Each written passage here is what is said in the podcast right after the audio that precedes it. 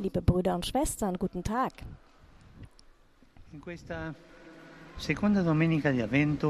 An diesem zweiten Adventssonntag spricht das Evangelium von Johannes dem Täufer, dem Boten Jesu. Und es beschreibt ihn als Stimme eines Rufers in der Wüste. Stimme eines Rufers in der Wüste. Die Wüste, ein leerer Ort, wo man nicht kommuniziert, und die Stimme, ein Mittel zum Sprechen. Das scheinen zwei widersprüchliche Bilder zu sein. Aber im Täufer vereinen sie sich. Die Wüste. Johannes predigt dort, in der Nähe des Flusses Jordan, in der Nähe des Orts, an dem sein Volk viele Jahrhunderte zuvor das verheißene Land betreten hatte. Indem er dies tut, ist es, als würde er sagen, um Gott zu hören, müssen wir an den Ort zurückkehren, an dem er 40 Jahre lang begleitet, beschützt und erzogen hat, sein Volk in der Wüste. Dieses ist der Ort der Stille und des Wesentlichen, wo man es sich nicht leisten kann, sich mit nutzlosen Sachen aufzuhalten. Stattdessen geht es darum, sich auf das zu konzentrieren, was unerlässlich ist zum Leben. Hier haben wir eine stets aktuelle Mahnung. Um voranzukommen auf dem Lebensweg, muss man sich entledigen von dem, was zu viel ist.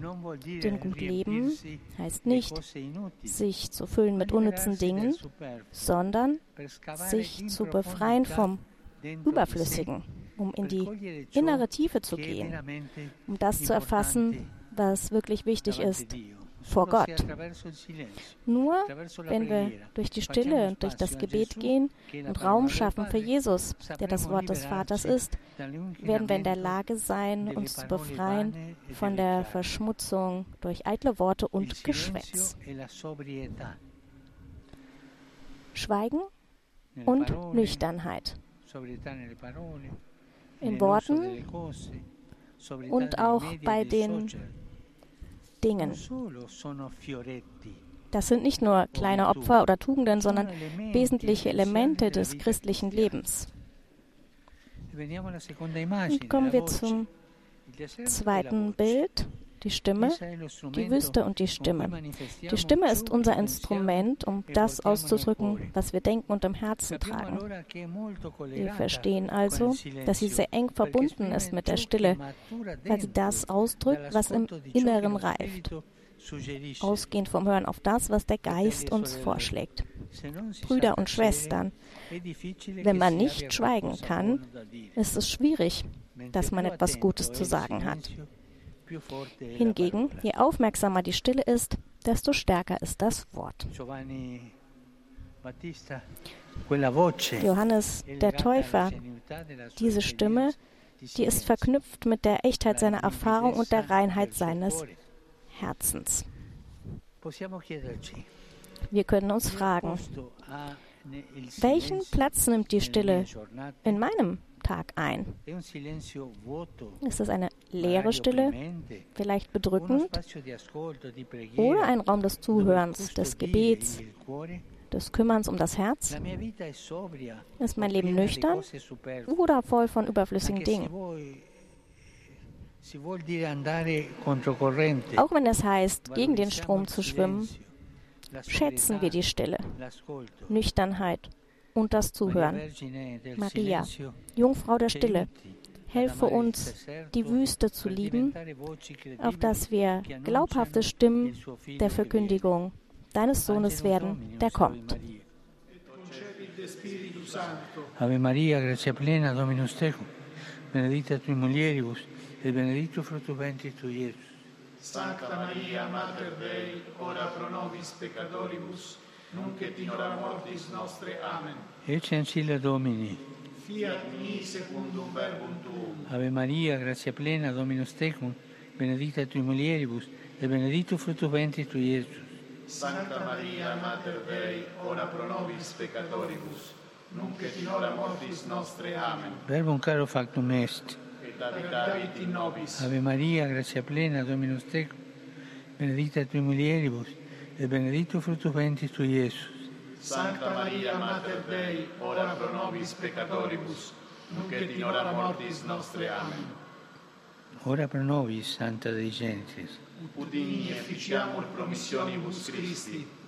Grazie a Tua, in questo Domine, mentibus nostris infunde, che angelo annunziante, Christi Fili Tua incarnazione coniovium, per passione meius ad crucem, a resurrezione, gloria, perducam. Per Christum Dominum nostrum. Amen.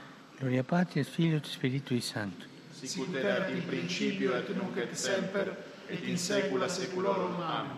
Pro fidelibus defunti, requiem aeterna dona eis Domine. Et lux perpetua luce Teis. Requiescant in pace. Amen. Sin nomen Domini benedictum, Ex nunc et usque in saeculum. aiutorium nostrum in nomine Domini, Qui fecit celum et terram.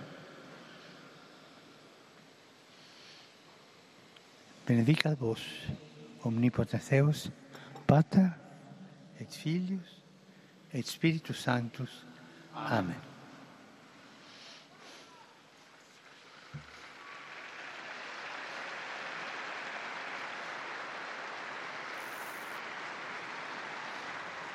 Cari fratelli e sorelle,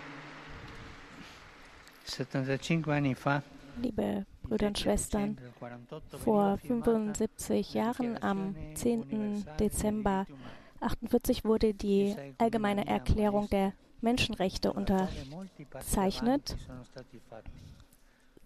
Seitdem wurden viele Schritte gemacht, aber es fehlen auch noch viele. Und manchmal macht man leider auch Rückschritte. Der Einsatz für die Menschenrechte hört niemals auf. Deshalb möchte ich sagen, dass ich allen nahe bin, die im täglichen Leben persönlich für die Verteidigung derjenigen da sind, die nichts zu zählen scheinen. Ich danke auch für den Befang Gefangenenaustausch zwischen Aserbaidschan und Armenien. Das sehe ich als ein gutes Zeichen für die Beziehungen zwischen Aserbaidschan und Armenien und für den Kaukasus. Und ich ermutige alle Seiten und ihre Führer, so schnell wie möglich zu einem Friedensabkommen zu kommen. In einigen Tagen werden die Arbeiten des COP28 zum Klima, die in Dubai stattfinden, enden.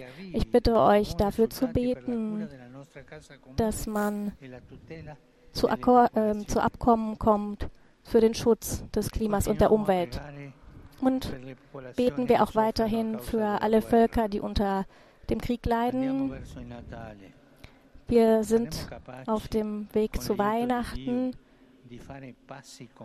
Möge es uns gelingen, mit der Hilfe Gottes konkrete Schritte zum Frieden zu machen. Das ist nicht leicht, das wissen wir. Gewisse Konflikte haben tiefgreifende historische Wurzeln, aber wir haben auch die Zeugnisse von Männern und Frauen, die sich mit Weisheit und Geduld für ein friedliches Zusammenleben eingesetzt haben.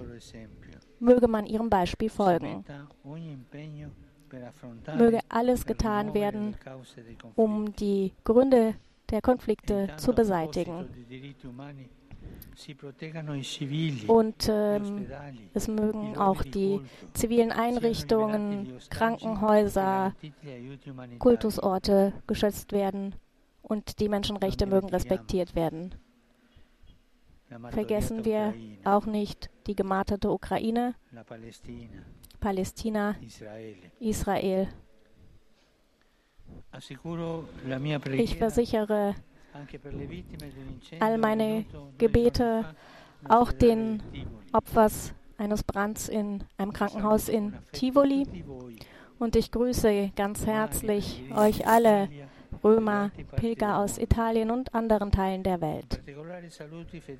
Ganz besonders die Gläubigen aus Italien. Äh, hier nennt der Papst zum Beispiel eine Pfadfindergruppe, eine Jugendgruppe aus Cenzano. Euch allen wünsche ich einen guten Sonntag und bitte vergesst nicht, für mich zu beten. Guten Mittag und auf Wiedersehen.